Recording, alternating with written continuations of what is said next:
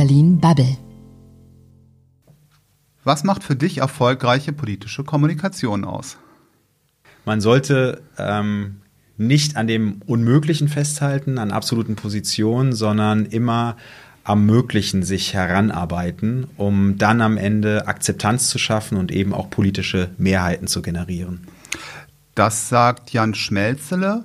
Er ist Geschäftsführer beim Deutschen Franchise-Verband. Ich bin Matthias Banners, euer Host beim Berlin Bubble Interview Podcast.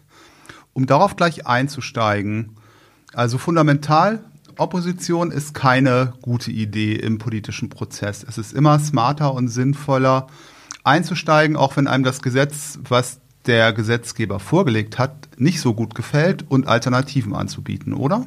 Absolut. Es gilt immer nicht auf seiner Position zu beharren, sondern zu erkennen, was möchte die andere Seite, um dann eben sich peu à peu heranzutasten. Ich denke, das ist das entscheidende äh, Tool, um erfolgreich äh, Politikberatung zu betreiben.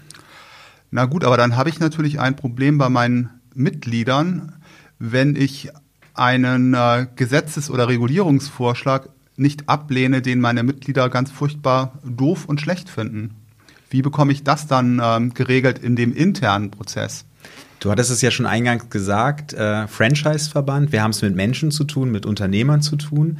Beziehungsmanagement liegt auch unseren äh, Franchise-Managern beziehungsweise unseren Mitgliedern im Blut. Die müssen auch äh, mit ihren Partnern, äh, mit ihren Franchise-Nehmern um Akzeptanz ringen, um den Kompromiss ringen, äh, wenn es auch darum geht, neue Produkte, Dienstleistungen am Markt durchzusetzen. Das heißt also, der Transfer von dem politischen Berlin in die Verbandswelt ähm, gelingt dann doch sehr gut, weil unsere Mitglieder großes Verständnis dafür haben, wie Beziehungsmanagement eigentlich funktioniert und wie Menschen ticken. Wunderbar, du bist bereits auf den Deutschen Franchise-Verband eingestiegen. Dazu würde ich natürlich auch gerne etwas mehr erfahren. Bei euch im Verband werden die Franchise-Geber Mitglied. Wobei, wenn ich bei euch äh, bei der Startseite Seite auf die Website schaue, dann ist da ganz zentral ein Tool, was sich an Franchise-Interessierte wendet, also auch an Franchise-Nehmer. Wie bekommt ihr als Verband diesen Spagat hin, sowohl die Interessen der Franchise-Geber zu vertreten, aber auch die Franchise-Nehmer mit einzubeziehen, weil ähm, die sind ja auch nicht, nicht bestimmt in jedem Fall ähm, eines gemeinsamen Interesses, oder? Ähm, im, das gemeinsame Interesse, darauf komme ich gleich, sollte schon äh, bei beiden Parteien gleichermaßen sein und im Sinne, wohin geht denn eigentlich die Reise? Und du hast vollkommen recht. Also erstmal vorweggenommen, ähm, wir haben in unserer Satzung festgeschrieben, dass wir die gesamte Franchise-Wirtschaft repräsentieren. Heißt also Nehmer wie Geber gleichermaßen, aber auch nicht nur diese, sondern auch Berater, Rechtsanwälte, ähm, Dienstleister, die sich rund um das Thema Franchising positioniert haben. Und es ist tatsächlich so, dass wir als deutscher Franchise-Verband erstmal, wenn wir uns auf der Unternehmerseite umschauen, die Marken als Mitglieder haben, also sprich die Franchise-Geber. Ähm, die organisieren sich bei uns, aber es ist tatsächlich auch so, und es ist kein Geheimnis, dass äh, der äh, Beitrag sich am Nettoumsatz der franchisierten Betriebe orientiert. Das heißt, das Gesicht, das bei uns im Verband aktiv ist, ist die Marke, der Geber. Gleichermaßen ähm, haben wir ganz viele Hilfestellungen, Services, Dienstleistungen wie ne für Geber wie Nehmer gleichermaßen. Du hast auf unsere Homepage angesprochen, dort ist ein sogenannter Systemfinder. Die Franchisegeber wachsen mit selbstständigen Unternehmern und sind fortwährend auf der Suche nach Partnern. Und wir als Verband bieten hier zum Beispiel eine Möglichkeit, diese zusammenzuführen, also den Gebern die Möglichkeit, sich darzustellen mit ihrem System, mit ihrem Konzept bei uns auf der Homepage. Und Franchise-Nehmer gehen dann den Weg auf unsere Homepage, aber nicht nur über die Homepage, sondern direkten Kontakt mit uns. Wir ähm, haben entsprechende Beratertage bei den IHK in der gesamten Bundesrepublik wir sind auf Gründermessen anwesend. Äh, wir haben tatsächlich auch selber eine eigene Franchise-Expo in Kooperation äh, mit einem großen Partner. Ähm, also auch physisch sind wir da vor Ort. Dieses Jahr aufgrund Corona muss dies leider in Frankfurt ausfallen. Aber nichtsdestotrotz, ähm, auch wenn dann die Partnerschaft entstanden ist, haben wir hier Checklisten für Franchise-Nehmer, welche Fragen sie zu stellen haben oder stellen sollten, besser gesagt, um das System kennenzulernen. Checklisten, wie es sich mit dem Franchise-Vertrag verhält. Und wenn die Vertragsbeziehung läuft, so haben wir ganz oft auch mit Franchise-Nehmern zu tun. Wir loben auch zum Beispiel einen Franchise-Nehmer-Award aus. Und so ist es tatsächlich auch, dass ähm, wenn es dann zum Beispiel zu Streitigkeiten kommen sollte, wir auch ein Mediationsverfahren haben, um eben Geber und Nehmer in diesem Konflikt zu äh, begleiten, um am Ende des Tages auch hier eine äh, konstruktive Lösung zu finden. Denn ähm, das vielleicht mal kurz zum Franchising gesagt, das Selbstverständnis ist ganz klar, auch unseres Verbandes, Qualitätsgemeinschaft vereint.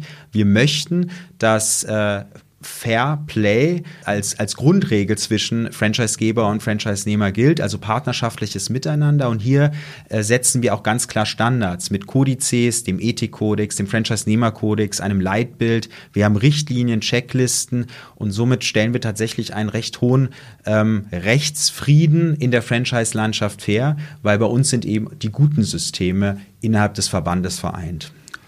Das heißt, dieses Thema Fairness ist auch in eurem Zertifizierungsverfahren hinterlegt, weil um bei euch im Verband Mitglied werden zu dürfen als Franchisegeber, muss ich ja eine Zertifizierung durchlaufen. Oder? Ähm, ja, wenn die Voraussetzung erfüllt ist. Also wir haben zwei Arten von Mitgliedsrechten. Wir haben einmal die assoziierte Mitgliedschaft, die Mitgliedschaft auf Probe und die Vollmitgliedschaft. Wenn die Voraussetzungen erfüllt sind, heißt zwei Jahre am Markt mit einer entsprechend ausgeprobten Pilotierung und mindestens zwei Franchise-Nehmer ein Jahr geführt, dann kann die Vollmitgliedschaft angestrebt werden. Das Ganze wird durchgeführt ähm, vom Institut Franchise und Kooperation in Münster, angeschlossen an die Universität Münster. Ähm, da wird eine Partnerzufriedenheitsbefragung durchgeführt. Die Selbstauskunft des Franchisegebers ist von großer Bedeutung und natürlich auch der Franchise-Vertrag überprüft. Und dann darf der Partner, also sprich unser Mitglied, äh, das Zertifikat Vollmitglied im Deutschen Franchise-Verband tragen, dieses drei Jahre führen, um dann wiederum in die Rezertifizierung zu gehen. So haben wir eben die Möglichkeit zu sagen, dass das ein gutes System ist. Aber das ist dann auch ein Prozess, der Einnahmen für den Verband generiert, oder? Nicht wirklich. Das ist tatsächlich äh, komplett äh, Kosten äh, selbst, also die, die Kosten werden ausschließlich nur gedeckt, weil wir haben hier angeschlossen ähm, ein Institut, das tatsächlich dann in dem Fall äh, die Einnahmen generiert und wir auch hier letzten Endes sehr geringe Rechnungspositionen haben. Also es kommt gar nicht auf die Größe des Systems an. Wir haben ähm, bei uns im Verband, um jetzt mal so ein paar Namen zu nennen und die großen Namen, also branchenübergreifend von äh, der Gastronomie, McDonalds, Losteria, über den Handel, Fressnapf, Obi, ähm, die Hotellerie, die Arco Hotelgruppe, aber auch genauso ähm, das Handwerk wie Rainbow, Isotech oder die Dienstleistung Engel und Völkers, Town Country House. Ähm, das sind alles Systeme, wo man sich natürlich erstmal die Frage stellt, wo ist da der gemeinsame Nenner?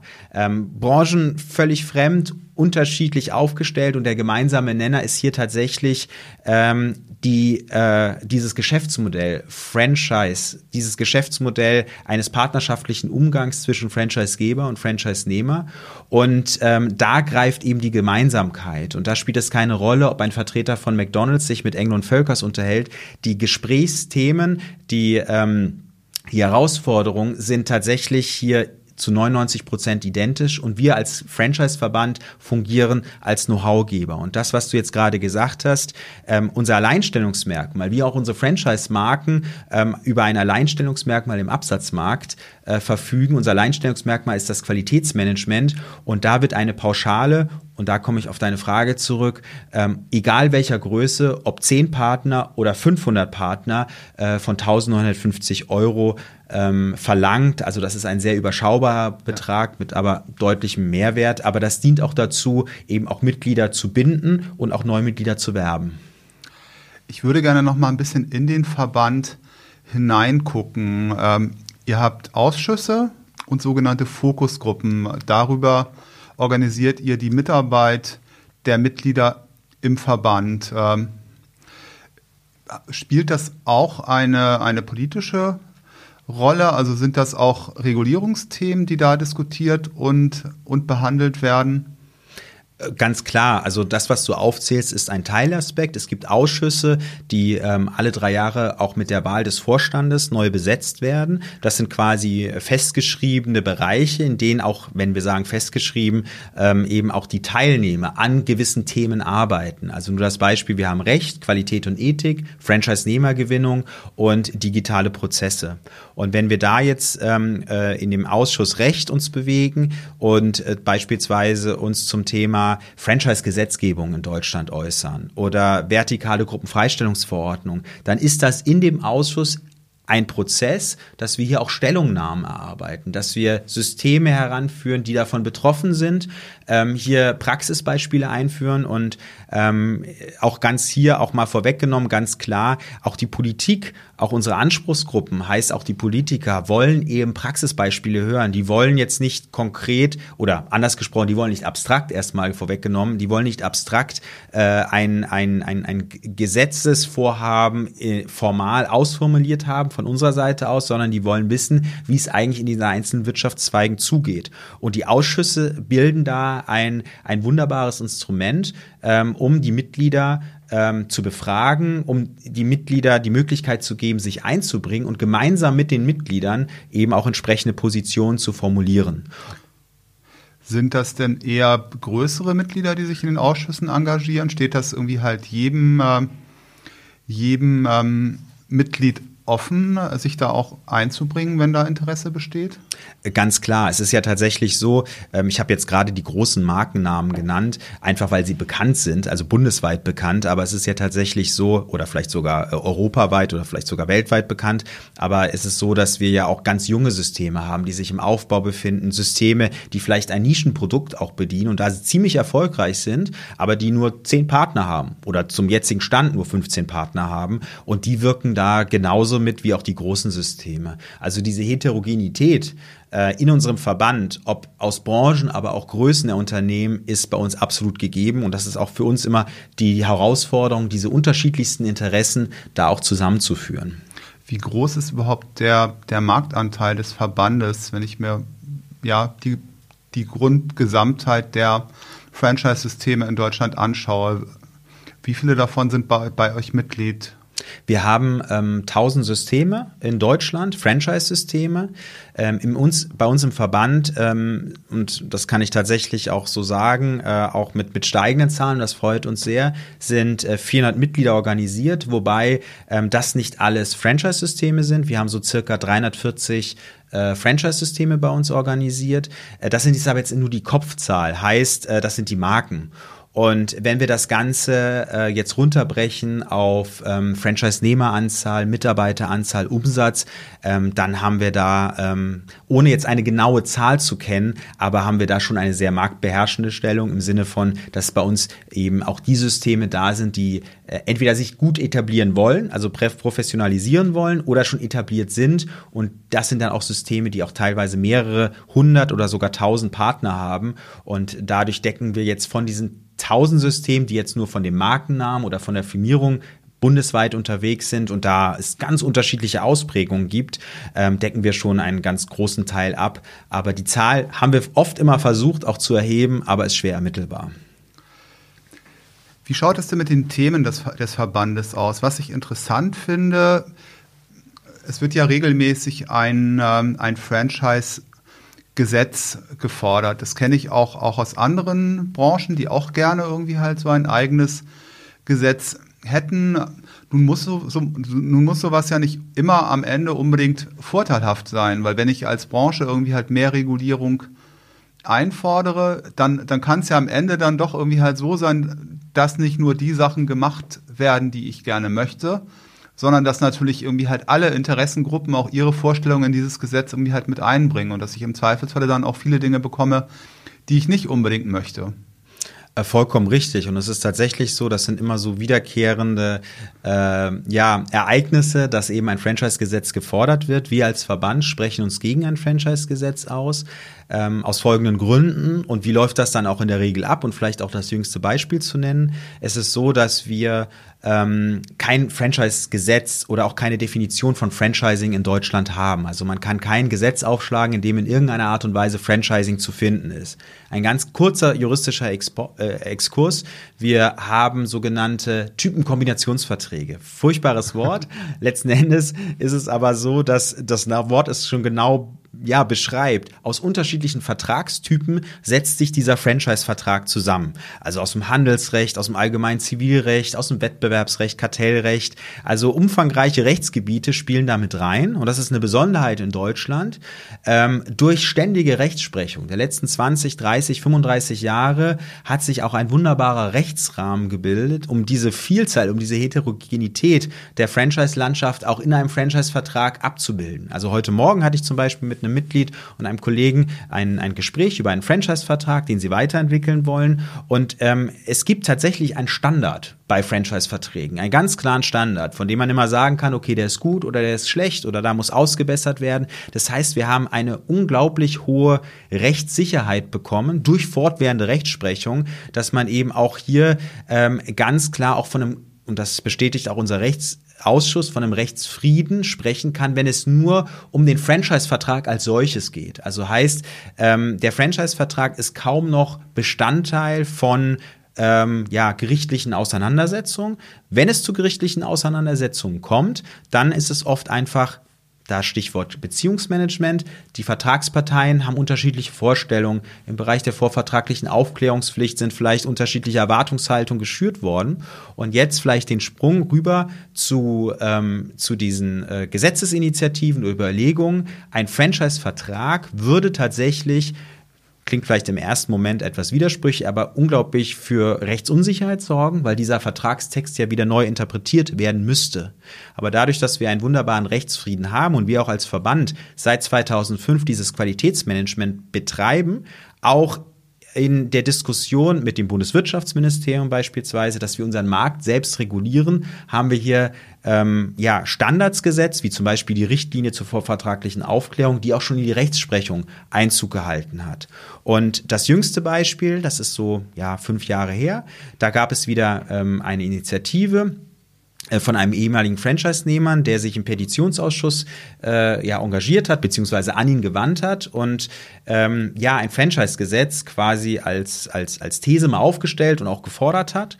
Ähm, die äh, nötigen Unterschriften sind nicht zustande gekommen, aber diesem Sachverhalt wurde genügend Gewicht beigemessen, um das Ganze an das Justizministerium zu übergeben. Und die haben ein Gutachten äh, entworfen, um dann einfach auch mal eine internationale Vergleichsstudie herzustellen, wie das denn in anderen Ländern so funktioniert. Und tatsächlich, jüngstes Beispiel Niederlande, da gibt es seit neuestem ein Franchise-Gesetz und der Markt ist vollkommen durcheinander. Und man hat festgestellt, in Deutschland herrscht ein sehr hoher Rechtsfrieden. Und ja, im Grunde genommen machen wir, um jetzt mal wieder auf, auf die Politik zurückzukommen, machen wir Politik mit der Qualität. Also wir versuchen durch unser eigenes Handeln mit unseren Mitgliedsunternehmen oder nicht nur mit unseren Mitgliedsunternehmen, sondern die Mitgliedsunternehmen sind ja dafür verantwortlich, versuchen wir einen Standard zu setzen, um auch Überzeugung äh, zu schaffen und äh, kraftvoll eben auch unsere Position dahingehend zu verteidigen, dass unsere Systeme partnerschaftlich an arbeiten, äh, wenn sie sich an unsere ja von den Systemen selbst entwickelten Standards halten und dadurch eben auch ein Fair Play entsteht und ähm, eine hohe Verbindlichkeit zwischen Franchisegeber und Franchise-Nehmer. Andere ähm, wichtige Themen des, des Verbandes ist ja einmal das Thema Unternehmensgründung, also gerade irgendwie halt Gründer, Selbstständigkeit, Selbstständige und in dem Zusammenhang natürlich auch das Thema Altersvorsorge für Selbstständige, was gerade so ein bisschen vorangeschoben wird, was ja auch im Koalitionsvertrag steht wo vielleicht was kommt oder auch nicht. Lassen wir uns mal überraschen. Ganz genau. Also da sind wir äh, beim Thema Altersvorsorge äh, aktuell ständig in Gesprächen äh, mit, mit anderen Verbandskollegen, mit der Politik. Das ist ein ganz akutes Thema, was äh, Anfang des Jahres ähm, deutlich mehr konkrete Relevanz genoss, weil viel mehr Information im Raume stand. Aber durch Corona auch so ein bisschen die Informationslage jetzt unterschiedlich ist. Kommt da jetzt was, kommt da jetzt nichts? Aktuell gehen wir noch davon aus, dass etwas kommt. Aber auch hier galt von vornherein, weil dieses Thema schon seit zehn Jahren circa auf der politischen politischen Agenda steht. Wir verwehren uns nicht dagegen, sondern im Gegenteil, wir versuchen uns hier auch konstruktiv einzubringen, dass wir sagen, Altersarmut ist ein ganz wesentliches Problem äh, bei Selbstständigen. Ähm, auch aus dem Persönlichen, äh, auch äh, mein, mein Großvater war an dem Punkt selbstständig, äh, ist früh verstorben und meine Großmutter hatte hier auch äh, wirtschaftliche Probleme, beziehungsweise auch bei dem Punkt Altersvorsorge habe ich dann auch selber gemerkt oder familiär war das einfach zu spüren, dass hier eben nicht vorgesorgt wurde. Und dieses Thema ähm, bedarf aber einer Flexibilität, wie auch bei Unternehmern Flexibilität vonnöten ist, um sich eben auch im Wettbewerb behaupten zu können. Und dann, wenn wir sagen, wir sind dafür, gilt es aber auch gewisse Ausnahmen zu machen. Beispielsweise, du hast gesagt, Existenzgründung.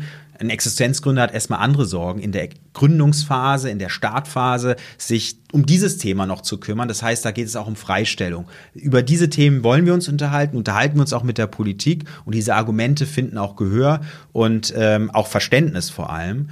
Und das, was du sagtest zur Gründerkultur, unsere Mitgliedsunternehmen wachsen mit Unternehmensgründern, aber auch Bestandsgründern, aber wir brauchen eine gesunde Unternehmenskultur in Deutschland und daher setzen wir uns auch sehr stark als Franchise-Verband für das Thema ähm, Unternehmensgründung, Förderung, Gründerkultur in Deutschland ein. Vielleicht noch mal wirklich ganz, ganz kurz als allerletztes das größte Thema. Jetzt in diesem ganzen Corona-Umfeld gab es ja auch umfangreiche Hilfsmaßnahmen für, für Unternehmen. Gut, ihr seid ja auch als, als Franchise-Verband, das hast du ja irgendwie auch bereits geschildert, auch in ganz unterschiedlichen Branchen unterwegs. Wie habt ihr diesen Prozess als, als Verband begleitet? Das waren ja eigentlich aufregende Monate jetzt irgendwie auch gerade für Wirtschaftsverbände. Absolut. Und wenn du sagst kurz, es war aufregend. Wir waren komplett als Verband zum Glück digitalisiert, sodass wir auch sofort auch umstellen konnten. Ähm, ich glaube, äh, die Kommunikation war noch nie so intensiv wie jetzt, nämlich äh, Tag und Nacht mit unseren Mitgliedsunternehmen zu unterschiedlichsten Themen äh, Veranstaltungen durchgeführt, äh, entsprechende Hilfsbausteine entwickelt, wie zum Beispiel ein Praxisleitfaden zum Thema Franchise-Recht in der Corona-Krise. Und ähm, natürlich gibt es auch eine unterschiedliche Betroffenheit. Es gibt Systeme, die nichts davon gemerkt haben. Es gibt Systeme in der Gastronomie oder Hotellerie, die sehr stark davon betroffen waren. Aber insgesamt kann man sagen, ähm, jetzt um vielleicht mal eine pauschale Aussage zu treffen, kommt die Franchise-Wirtschaft aufgrund der Arbeitsteilung zwischen Geber und Nehmer sehr gut durch die Krise ähm, und äh, ist sehr heute Nachmittag haben wir zum Beispiel ein, eine Webkonferenz ähm, äh, zu, zu einer Studie, die quasi eine Umfrage beinhaltet, wie kommen Systeme durch die Krise, ist sehr zukunftsorientiert. Der Schwerpunkt liegt auf Innovation, ähm, Innovationstreiber durch die Krise. Also eigentlich sind diese Themen sehr, sehr positiv besetzt. Und tatsächlich ähm, merken wir auch hier wiederum ähm, auch ähm, eine Erhöhung der Leistungsbausteine in den Systemzentralen gegenüber den Franchise-Nehmern, weil durch diese Arbeitsteilung konnte der Franchise-Geber in vieler bürokratischer Hinsicht seinen Partnern vor Ort den Rücken frei halten und vielleicht auch Leitfäden in den unterschiedlichen Bundesländern, zum Beispiel zu Hilfspakete, Soforthilfeanträge und so weiter und so fort zur Verfügung stellen und eben auch beraten, diesen zur Seite stehen. Also eigentlich gute Zeiten für Wirtschaftsverbände, ne? Ich würde sagen, sehr gute, weil ähm, wir im Grunde genommen ähm, als, als Netzwerkorganisation das Know-how bündeln, zusammenführen. Und ich habe das Gefühl, ähm, dass, dass die Relevanz von Wirtschaftsverbänden zunimmt. Ihr habt ja auch einige, auch eine Kooperation mit, mit mehreren Verbänden, ähm, die aus meiner Sicht eigentlich alle so ein bisschen im, im Handelsvertriebsbereich unterwegs sind. Wie ist denn diese Kooperation zustande gekommen und wie ist da die Zusammenarbeit? Also wir haben tatsächlich vollkommen unterschiedliche Kooperationen. Es ist gar nicht mal auf Handel und Vertrieb ähm, zugeschnitten. Es ist so, dass wir jetzt hier in Berlin beispielsweise den Arbeitskreis Selbstständigkeit haben. Da sind Vertreter dabei vom Mittelstandsverbund, vom Direktvertrieb, der Handelsvertreter, aber darüber hinaus auch der Versicherungswirtschaft, auch der Kammern. Aber darüber hinaus äh, arbeiten wir auch eng äh, mit dem Bundesverband Systemgastronomie zusammen, mit der DEHOGA. Also die Schnittstellen sind überall. Und dadurch, dass wir als Verband eben ja auch so heterogen aufgestellt sind, ist es für uns auch wichtig, ähm, wir sind ja nicht klassisch Branchenverband, sondern wir repräsentieren dieses Geschäftsmodell ähm, von zwei unterschiedlichen Unternehmenstypen, zumindest von der Arbeitseinteilung her, ähm, ist es tatsächlich so, dass es für uns ganz von hoher Relevanz ist, ähm, diese Zusammenarbeit zu suchen und nicht nur zu suchen, sondern wir leben sie auch, weil dadurch auch wunderbare Synergien entstehen, um hier schlagkräftig auch äh, politische Forderungen voranzubringen und auch Positionierung vorzunehmen. Denn ähm, eine, eine Kooperation unter Verbänden erhöht dann natürlich auch die Relevanz und vielleicht auch die Brisanz in manchen Themen. Und es ist immer besser, ähm, Verbündete in der politischen Kommunikation zu suchen, als allein auf weiter Flur eine Position zu vertreten. Aber das sind ausschließlich Kooperationen aus dem Bereich Wirtschaftsverbände, oder? Ihr habt keine Kooperation mit Gewerkschaften oder NGOs? Äh, das sind, da wir ein Unternehmerverband sind, sind das Kooperationen mit Wirtschaftsverbänden, aber gleichwohl ähm, ist es tatsächlich auch so, dass wir ähm, auch jetzt äh, seit, seit geraumer Zeit viel stärker auch ähm, Social Franchise-Systeme in den Verband bekommen, also auch Systeme, die ähm, aus dem Sozialbereich ähm, sich, sich ableiten, eingetragene Vereine, äh, GmbHs. Und wir kommen auch in diesem Bereich immer mehr in Berührung mit diesem Thema, also Gemeinnützigkeit. Und äh, wir haben dieses tatsächlich auch vor drei Jahren in unserer Satzung verankert, dass wir auch Social Franchise-Systeme, also ähm, Systeme, die nicht rein auf Gewinnerzielungsabsicht aus sind, eben auch bei uns im Verband organisieren. Also hier öffnet sich auch etwas. Ich würde im Bereich politische Interessenvertretung auch gerne nochmal über ein Brot- und Butter-Thema sprechen, was du vorher ja auch bereits angesprochen hast, nämlich irgendwie halt die hohe Kunst, eine sinnvolle politische Stellungnahme abzugeben damit mit also möglichst vielen Branchenbeispielen zu arbeiten, ist eigentlich eine gute Idee, oder? Mit, also die politische Stellung abzugeben, jetzt mal wirklich auf diese Stellungnahme nur äh, fokussiert, auf die Formulierung. Ganz wichtig, unterschiedliche, ähm, ich sag's mal so plakativ, Logos sind von Vorteil auf äh, dem Deckblatt. Ähm, das ist jetzt plakativ formuliert, heißt, die Darstellung, dass eine unterschiedliche Betroffenheit und eine sehr große Betroffenheit da ist. Das ist das Erste. Also das ist visuell. Aber, aber äh, das heißt, dass ihr dann irgendwie halt die Logos eurer Franchise-Geber mit einbindet? Ach, Entschuldigung, dann habe ich äh, äh, mich missverständlich ausgedrückt. Ich meinte von anderen Verbänden. Ah, okay, das, das, da sind wir dann wieder bei dem Thema Kooperation. Ne? Exakt, da ja. sind wir beim Thema Kooperation. Wenn wir eine Stellungnahme abgeben, dann arbeiten wir meistens, nicht immer, aber meistens tatsächlich mit anderen zusammen, um die Relevanz zu erhöhen und da auch ganz wichtig, äh, auch Praxisbeispiele reinzubringen. Und da sind wir wiederum bei dem Punkt Mitgliedsunternehmen. Da kommen natürlich jetzt nicht die Logos der Mitgliedsunternehmen, aber die Praxisbeispiele. Ähm, also wie wird es eigentlich gelebt? Wie kommt es an?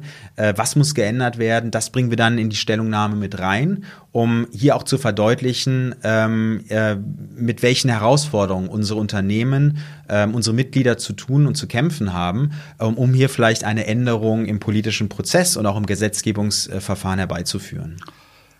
Das heißt, diese Beispiele kommen dann über die Ausschüsse. Das sind irgendwie halt Beispiele, die ihr sowieso schon im, im, im Hinterkopf habt. Oder wird das ganz konkret abgefragt in der, in der Mitgliedschaft, dass wenn ich ein anstehendes Gesetzgebungsverfahren habe, dass ich dann vorher irgendwie halt meine Mitglieder frage, was, was habt ihr noch an, an Futter zu diesem Thema? Was könnt ihr dabei steuern? Also ganz unterschiedlich. Es ist tatsächlich so, dass ähm, viele Themen ja auch aus der Mitgliedschaft an uns herangetragen werden. Und wir dann auch eben direkt mit dem Mitglied oder mit den Mitgliedern auch äh, ja Praxisbeispiele zur Hand haben, weil sie sagen, wir haben hier ein Thema. Das würden wir gerne mal auf die politische Bühne bringen. Auf der anderen Seite ist es aber auch so zum Thema ähm, vertikale Gruppenfreistellungsverordnung. Das ist ein wiederum sehr juristischer Begriff, aber äh, vertikale Strukturen, Unternehmensstrukturen, das sind eben Franchise-Systeme. Kartellrechtlich gibt es da eine große Betroffenheit.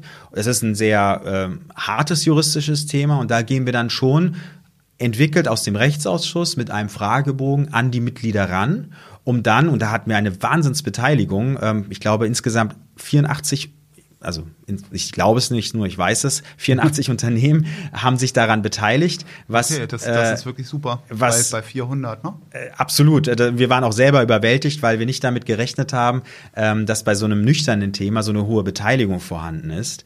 Und das wurde zurückgespielt äh, und wir haben da ein, eine wunderbare Stellungnahme eben mit ganz vielen Praxisbeispielen zusammen formulieren können. Ähm, das heißt also auch die Beteiligung, das ist das Schöne auch, sagen wir mal, an, an meinem Job im Verhältnis auch zu unseren Mitgliedern, ähm, dass wir ein, ein sehr quirliger, ich sage es jetzt mal etwas lapidar, quirliger Haufen sind, heißt also auch ein, äh, ein, ein Verband, da wo der, das, ähm, das Engagement und das Einbringen unserer Mitglieder ähm, extrem stark ist. Und das ist äh, unglaublich schön und macht unglaublichen Spaß. Kommen denn diese Praxisbeispiele, diese Praxisgeschichten auch in eurem Magazin zum Tragen, was ja interessanterweise auch am Kiosk zu haben ist? Ne?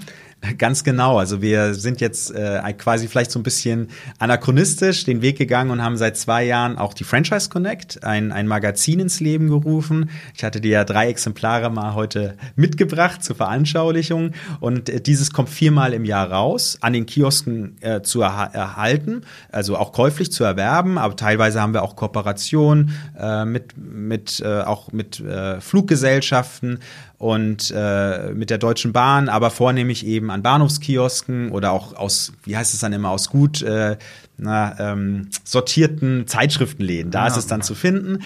Und äh, es ist tatsächlich so, dass wir die Vielzahl und auch die, die, die Vielfalt der Franchise-Wirtschaft und auch die Geschichten, die die Franchise-Wirtschaft mit sich bringt.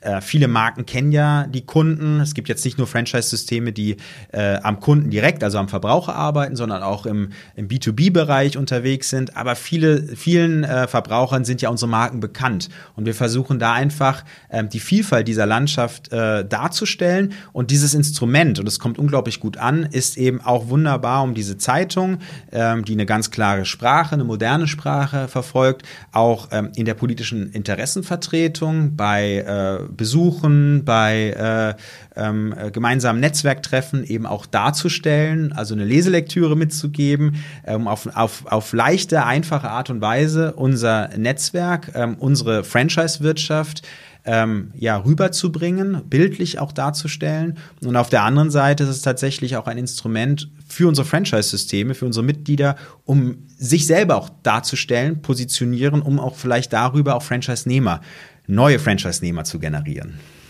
Das waren jetzt sehr viele Antworten zum Thema Franchise. Jetzt hätte ich gerne noch mal drei knappe und kurze Antworten, die eher so in Richtung persönliche Positionierung gehen. Das heißt, Du bekommst ein Gegensatzpaar von mir, triffst eine Entscheidung, begründest das kurz in einem Satz. Videokonferenz oder Face-to-Face? Ich muss mich festlegen. Ja. Face-to-Face. Und warum?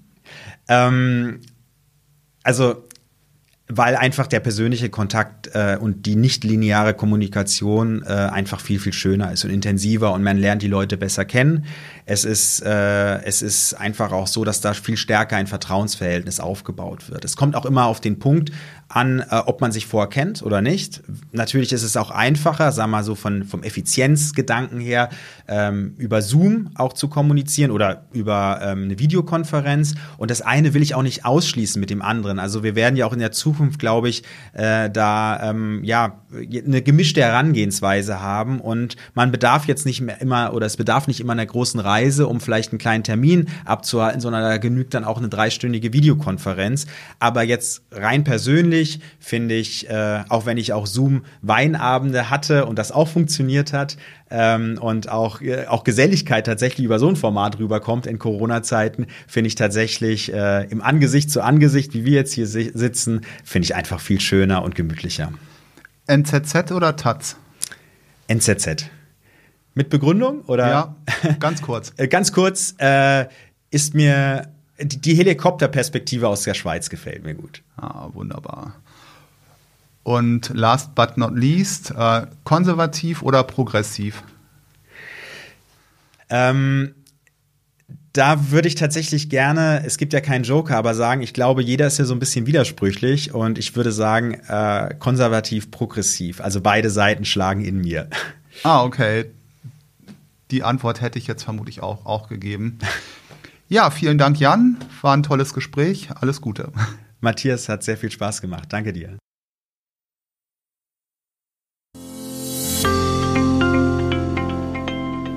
Das war Berlin Bubble.